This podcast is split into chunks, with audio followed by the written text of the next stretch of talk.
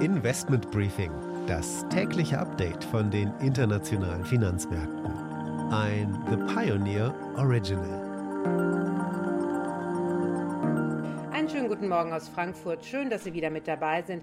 Mein Name ist Annette Weißbach und mit mir bekommen Sie nun einen Überblick über die relevanten Themen für die Finanzmärkte. Die Stimmung ist weiterhin verhalten, man kann sie auch als gemischt bezeichnen. Es gibt erneute Sorgen um die Corona-Krise, vor allem in Europa, aber es gibt auch ein paar pushende Faktoren, wie zum Beispiel die Verlängerung oder die zweite Amtszeit von Jay Powell in Amerika. Bundeskanzlerin Angela Merkel ist laut einem Medienbericht sehr alarmiert und fordert härtere Restriktionen, um die Überlastung der Krankenhäuser zu vermeiden. Daraufhin geriet der Euro direkt unter Druck, da sich die Wiesenhändler Sorgen um den wirtschaftlichen Ausblick machen. Und damit ein Blick auf die heutigen Themen. Heute kommen die Einkaufsmanager-Indizes, softoökonomische Indikatoren also, die aber einen Einblick in die Stimmungslage des Dienstleistungssektors und der Industrie geben. Über die wirtschaftliche Lage habe ich mit Carsten Breschke, dem Chefvolkswirt der ING Bank, gesprochen. Die Bundesbank sieht die Inflation bei 6 Prozent. Schon im November wird es mehr Druck auf die EZB geben und KKA greift nach Telekom Italia. In Amerika ist das große Thema, dass der Fed-Chef Jay Powell eine zweite Amtszeit bekommt. Und das hat die Märkte gefreut, denn sie können Jay Powell schon einschätzen. Und es wird wohl dabei bleiben, dass dann sukzessive die Zinsen erhöht werden. Anne Schwed in New York schaut auf den Einzelhandel für den Ende dieser Woche mit dem Black Friday ein wichtiger Event bevorsteht. Und die Aktie des Tages ist TUI. Die Covid-Zahlen, die steigen an. Die geschäftsführende Bundeskanzlerin Angela Merkel verschreckt die Märkte, indem sie einmal wieder für strengere Restriktionen kämpft und die Lage als so schlimm wie noch nie bezeichnet. Dazu kommen Lieferkettenengpässe, die den meisten Unternehmen zu schaffen machen. Über unsere Volkswirtschaft und einen Ausblick ins Jahr 2022 habe ich mit Carsten Breschke, dem Chefvolkswirt der ING Bank, gesprochen. Ich habe das Gespräch begonnen, indem ich ihn gefragt habe, ob es vielleicht sogar zu einer Kontraktion im vierten Quartal kommen könnte in Deutschland? Ja, also das war schon eigentlich ohne Corona-Maßnahmen, ähm, sah es schon so aus, dass die deutsche Wirtschaft sich abkühlen wird im vierten Quartal. Ja, die Vertrauensindikatoren, Konjunkturindikatoren wie so ein IFO-Index waren, waren schon nicht gut. Wir haben die hohen Energiepreise, die hohe Inflation, die deutlich auf dem Privatkonsum lastet. Und der Privatkonsum war ja jetzt im zweiten und im dritten Quartal wirklich eine Wachstumsstütze.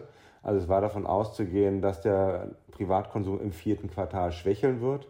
Mit den neuen Corona-Maßnahmen, Einschränkungen im Einzelhandel, bei Veranstaltern, im Kulturbereich ist eigentlich zu befürchten, dass wenn die Industrie nicht wieder anzieht, dass wir im vierten Quartal irgendwo bei Null rumhängen werden. Und wenn es halt richtig schlecht läuft, dann bekommen wir sogar eine technische Rezession, also zwei Quartale hintereinander schrumpfend, leicht schrumpfend, weil dann dauert es auch bis zum zweiten Quartal im nächsten Jahr, dass wir wieder Wachstum haben.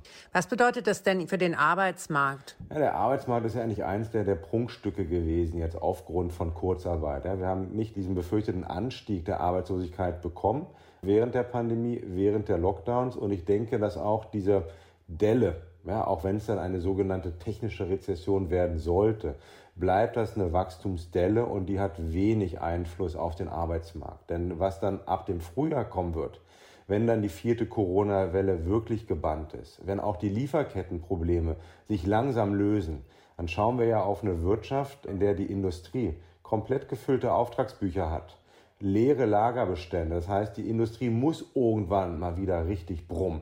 Abhängig davon, was wir von der neuen Bundesregierung bekommen werden, werden wir auch mehr Investitionen wahrscheinlich bekommen. Inflationsrate wird sich wieder ein bisschen legen und dann zieht auch der Konsum an. Also auch wenn es jetzt aktuell kurzfristig nicht so gut aussieht, denke ich eigentlich, dass wir im Jahr 2022 ziemlich schnell wieder darüber sprechen werden, dass die deutsche Konjunktur Wachstumseuropameister ist. Viele sagen ja, dass Deutschland an einem sogenannten Scheideweg stehen könnte, auch was das Thema Innovationsfähigkeit anbelangt. Haben Sie da auch Bedenken? Ja, wir stehen seit Jahren eigentlich an diesem Scheidungsweg. Ja, wenn wir uns mal zurückzoomen, ähm, vor, vor Corona, was wir uns gar nicht mehr vorstellen können, 2018, 2019, Da ging es ja mit der deutschen Industrie auch schon nicht so gut. Die Automobilindustrie schwächelte teilweise aufgrund von selbstgemachten Problemen 2018, 2019 auch schon. Wenn wir uns die Innovationsentwicklung anschauen, dann sehen wir, dass Deutschland halt nur noch auch im europäischen Vergleich gehobenes Mittelmaß ist. Im Vergleich auch zu irgendwelchen asiatischen Ländern, auch im Vergleich zu den USA, da liegen wir ganz weiter hinten. Also es ist ein Scheideweg und ich hoffe halt, dass von der neuen Regierung jetzt wirklich auch Impulse ausgehen werden, dass wir halt mehr Investitionen bekommen, aber Investitionen, die halt zu mehr Innovationen führen. Ja, wenn wir die nicht haben, dann werden wir halt in den kommenden Jahren auch wirtschaftlich hinterherhinken. Glauben Sie denn, dass die neue Bundesregierung, zumindest so wie man das jetzt abschätzen kann, da die richtigen Weichen stellt? Wenn man sich das Sondierungspapier anschaut, und das ist das Einzige, was wir bisher auf Papier haben, dann werden die richtigen Weichen gestellt. Aber das Problem ist häufig, dass wir auf Papier immer schon gute Ideen und Vorsätze gesehen haben. Auch von der letzten großen Koalition, wenn wir uns da mal noch den Koalitionsvertrag anschauen, da standen auch unheimlich viele gute Sachen drin. Da ging es auch um Digitalisierung, da ging es auch um Investitionen, aber es kam halt herzlich wenig. Sollten wir die Ampel bekommen, sollte die neue Bundesregierung halt wirklich auch die Maßnahmen, die in dem Sondierungspapier angekündigt werden, wahrmachen, dann geht das genau in die richtige Richtung. Was natürlich bei Deutschland immer ein bisschen Problem ist, ist dann die Ausführung, die teilweise ja auch behindert wird durch den, den Föderalismus. Gute Vorsätze alleine reichen leider Gottes nicht, aber am Anfang muss man halt doch immer wieder sagen, die Hoffnung ist da, die guten Vorsätze sind da und ja, lass uns auch mit diesem, mit diesem Optimismus dann auch ins Jahr 2022 hineingehen. Vielen Dank, Herr Preschke, für das Gespräch. Gern geschehen. Bundesbank, die erwartet 6% Inflation im November. Was bedeutet das nun alles für die Geldpolitik der EZB? Wird die EZB sich doch bewegen? Das ist die große Frage. Die Deutsche Bank hat nun eine Studie herausgebracht, in der sie ganz klar sagt, dass sie erwartet, dass die Zinsen im Dezember 2023 ansteigen. Also nicht nächstes Jahr, sondern erst übernächstes Jahr, aber doch sehr viel früher als vorher angenommen. Da ging die Deutsche Bank vom ersten Zinsschritt nur in 2025 aus. Die EZB wird also nicht reagieren, zumindest nicht unmittelbar, trotz der momentan sehr hohen Inflation. Das zu verstehen ist im Grunde genommen nicht ganz einfach, aber man muss sich die Ziele der EZB genau anschauen und dann verwundert es auch nicht so unbedingt, denn sie schauen sich die Mittelfrist an. Das heißt einen Zeitraum von drei Jahren, in der die Inflation bei mindestens 2% sein sollte. Und hier glaubt die EZB einfach nicht daran, dass das schon erreicht ist. Die EZB-Präsidentin Christine Lagarde betont immer und immer wieder, dass für nachhaltige Inflation die Löhne steigen müssen und nur dann über sogenannte Zweitrundeneffekte die Inflation steigen wird. If wages begin to rise in significant amounts and on a sustainable basis, that then translates into prices we would be in the presence of these second round effects that would drive inflation on a more sustainable basis. But we don't see any evidence of that.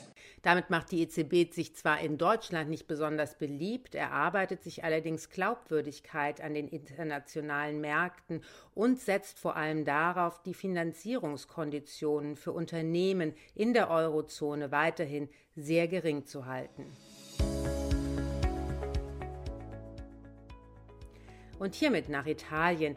Dort möchte nämlich der US-Finanzinvestor KKR das italienische Telekommunikationsunternehmen TIM übernehmen. Das ist die ehemalige Telekom Italia. Die börsennotierte Beteiligungsgesellschaft KKR, die auch der größte Anteilseigner des Medienkonzerns Axel Springer ist, hinterlegte beim größten Telefonanbieter Italiens offiziell ihr Kaufinteresse. Dieses sei nicht bindend und indikativ, teilte Tim die frühere Telekom Italia nach einer außerordentlichen Vorstandssitzung am Sonntagabend mit. KKA wolle seine Vorhaben als freundlich verstanden wissen und die Unterstützung des Managements gewinnen. Der TIM-Vorstand selbst ließ allerdings offen, wie er zu dem Vorstoß steht. KKA bietet 50,5 Cent pro Aktie. Das ist ein hoher Aufschlag von knapp 46 Prozent. Es könnte dennoch schwer werden, für den Private Equity Fonds zum Zug zu kommen, denn Vivendi, der größte Investor bei Telecom Italia, würde bei dem Preis einen riesen Verlust machen. Die Franzosen hatten die TIM-Aktien nämlich für über einen Euro gekauft. Das wird wohl nicht das letzte Angebot von KKR sein, wenn sie denn wirklich zum Zug kommen wollen.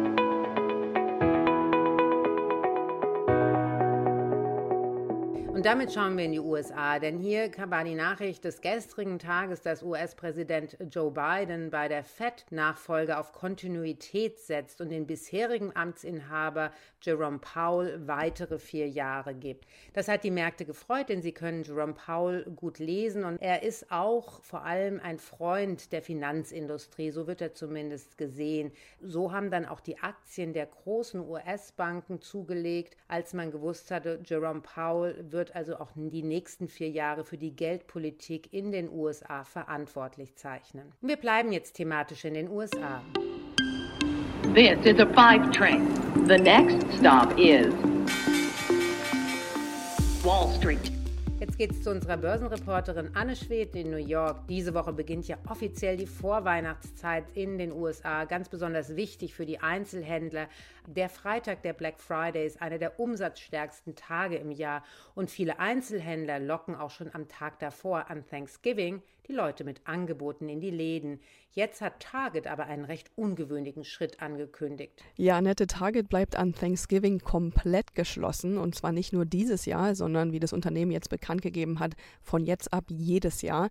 Das ist tatsächlich ein ungewöhnlicher Schritt, weil es an Thanksgiving ja meist auch schon Angebote gibt, die die Kunden in die Läden locken. Auslöser dafür ist, dass die Einzelhändler letztes Jahr wegen der Pandemie gezwungen waren, an Thanksgiving geschlossen zu haben. Ziel war es letztes Jahr, das geballte Shopping-Wochenende an und nach Thanksgiving zu entzerren, damit nicht so viele Menschenmassen auf einmal in die Läden drängen und sich dann gegenseitig mit Corona anstecken. Die Läden hatten deshalb die Vorweihnachtsangebote schon vorgezogen, teilweise schon auf Oktober. Und diese Strategie hatte sich für den Einzelhandel tatsächlich ausgezahlt mit höheren Verkaufsumsätzen. Target will die Strategie jetzt also beibehalten, auch mit Blick auf die Familien der Mitarbeiter. Target hob hervor, dass das Unternehmen den Feiertag respektieren will. Es könnte also sein, dass sich jetzt auch noch andere Einzelhändler dadurch unter Druck gesetzt fühlen und einen ähnlichen Schritt gehen werden. Die Anleger an der Wall Street sehen das Ganze eher skeptisch und glauben, dass ein Großteil des Geschäfts jetzt an die Online-Händler wie Amazon abgegeben wird. Für die Target-Aktie ging es deshalb gestern stark ins Minus. Immer mehr Firmen aus dem Einzelhandelssektor sind in letzter Zeit auch an die Börse gegangen, um Geld bei Anlegern einzusammeln. Den Plan hatte auch der Mischkonzern Authentic Brands Group, zu dem unter anderem die Marke Forever 21 gehört. Jetzt gibt es aber News, dass die Pläne offenbar wieder über den Haufen geworfen wurden. Was ist denn da los, Anne? Authentic Brands Group hat den Börsengang erstmal verschoben auf 2023 oder sogar 2024. Eigentlich hatte das Unternehmen schon im Juli einen Antrag für den Börsengang gestellt. Stattdessen will der Konzern jetzt aber bei privaten Investoren neues Geld einsammeln. Dabei sollen unter anderem Firmenanteile an CVC Capital und an den Hedge von HPS Investment Partners gehen. Der Deal gibt dem Unternehmen eine Firmenbewertung von 12,7 Milliarden Dollar. Dollar. CEO Jamie Salter sagte, dass die Börsengänge im Einzelhandelssektor derzeit einfach zu lächerlich und unverhältnismäßig seien. Er hätte an der Börse wahrscheinlich eine weitaus bessere Bewertung bekommen, aber die wäre dann nicht auf fundamentale Daten gestützt, sondern einfach auf das irrationale Verhalten der Anleger derzeit und da bleibe er dann doch lieber privat. Und er hatte absolut recht mit, weil in den vergangenen Monaten sind Einzelhändler wie Rent the Runway, Alberts oder Lulus an die Börse gegangen und wurden dann von Amateurtradern künstlich in die Höhe getradet, weil diese Marken einfach so beliebt sind. Mit dem wahren Geschäftserfolg haben diese künstlichen Marktbewertungen aber gar nichts mehr zu tun. Es gibt da also keine Grundlage für und es ist dann wie eine Blase, die jederzeit platzen könnte. Der Konzern will sich jetzt also lieber darauf konzentrieren, das Geschäft nachhaltig auszubauen.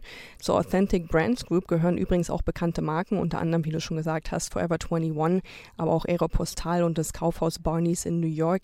Und es gibt auch schon Pläne, den Sneakerhersteller Reebok zu kaufen. Und der CEO hat auch schon gesagt, wir können auch noch auf andere Übernahmeankündigungen noch in diesem Jahr gespannt sein. Scheint also alles ein durchdachter Schritt zu sein, den Börsengang hier zu verschieben. Danke, Anne, und bis morgen früh.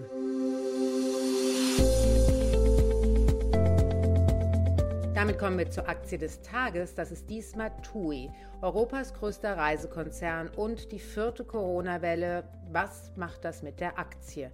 Es ist Grund, einmal genau hinzuschauen und ist ein bisschen verwunderlich, denn die Aktie war trotzdem positiv im gestrigen Handelstag. Und das liegt daran, dass TUI quasi sich sehr, sehr überzeugt gibt, dass die Sommersaison 2022 mehr oder weniger das Vorkrisenniveau erreichen sollte. Also gute Zahlen für TUI für den nächsten Sommer. Und dazu kommt auch noch, dass sie zuversichtlich sind für den Winter, obgleich wir zum Beispiel ein großes Reiseland wie Österreich momentan im Lockdown haben.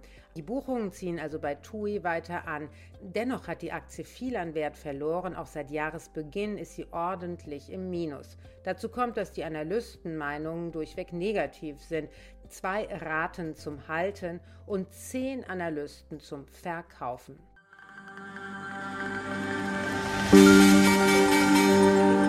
Investment Briefing, das tägliche Update von den internationalen Finanzmärkten. Damit war es das für heute. Ich hoffe, Sie sind auch morgen wieder mit dabei. Dann schauen wir unter anderem auf den Bundesverband der deutschen Industrie, der einen Klimakongress abhält. Dort werden sehr viele CEOs, Regierungsvertreter und innovative Köpfe aus der Gesellschaft anwesend sein. Wir nehmen natürlich gerne auch Ihre Fragen und Vorschläge auf. Schicken Sie einfach eine E-Mail oder Sprachnachricht an finanzmarkt.mediapioneer.com. Damit wünsche ich Ihnen einen schönen Tag heute und freue mich auf morgen. Música